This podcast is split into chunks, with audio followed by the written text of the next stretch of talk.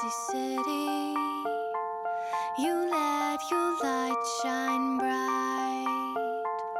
Hello, good day. Good morning and good night. 嗨，各位同学，大家好，我是姚老师，欢迎大家来到今天这一期英语口语每日养成。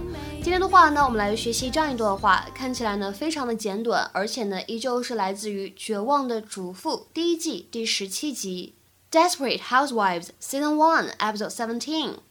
You're just looking out for your friend. Honey, you're just looking out for your friend. 亲爱的，你只是想帮帮你的朋友而已。Honey, you're just looking out for your friend.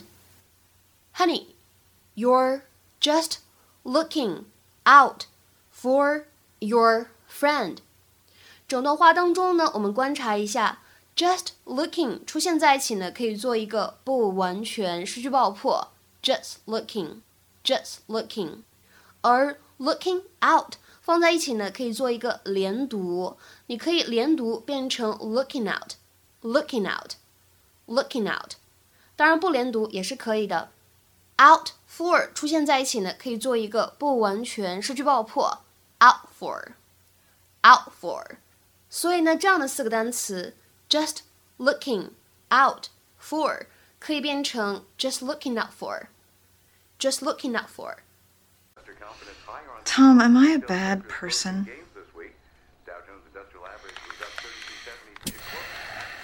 No, why would you say that? I don't know. I guess I just have it in my head that only bad people break up marriages and offend the handicapped. I did try to warn you. You did. Why do I do it? This compulsion to stick my nose where it doesn't belong. I mean, you're just looking out for your friend. Not a good at dinner. At least you tried. I admire you for that. Oh, please. Hey, you know, I'm the guy who let Dennis badmouth his wife because I was afraid of making a scene. But you, you knew it was wrong and you let him have it. That's me. Never afraid to create a scene. Hey, honey, my point is that you have a strong sense of what is right and you're not afraid to act on it. And I admire you for that. You know what I admire you for? You find a way to compliment me when you could say, I told you so. 今天的节目当中呢，我们就来学习一下什么叫做 look out for somebody。在口语当中呢，look out for somebody 比较常见的意思是关照或者照顾某一个人 ，to watch over someone to ensure their well-being。比如说，下面呢来看这样的一些例子。第一个，we should look out for each other，我们应该彼此关照。We should look out for each other。再比如说第二个例子，You need to look out for your little sister on this trip，OK？、这次出门旅行你要照看着你妹妹哦。You need to look out for your little sister on this trip，OK？、再比如说第三个例子 ，I was very lucky to have a lot of adults who looked out for me back in the neighborhood。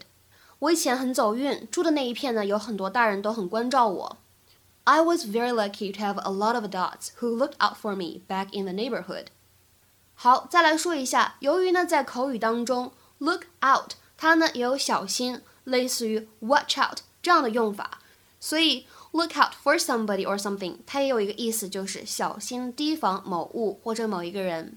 下面呢来看一些例子，第一个，look out for broken glass on the floor，小心地上的碎玻璃。Look out for broken glass on the floor。再比如说第二个例子，Look out for Mary，she'll be coming any minute。小心提防着点 Mary，她随时都有可能会来。Look out for Mary, she'll be coming any minute。再比如说最后一个例子，You should look out for pickpockets。你要小心扒手。You should look out for pickpockets。 今天的话呢，请各位同学尝试翻译下面的句子，并留言在文章的留言区。I'm the oldest, and I always look out for my younger sisters. I'm the oldest, and I always look out for my younger sisters. 这样一段话应该如何理解和翻译呢？期待各位同学的踊跃发言。我们今天节目呢就先讲到这里，拜拜。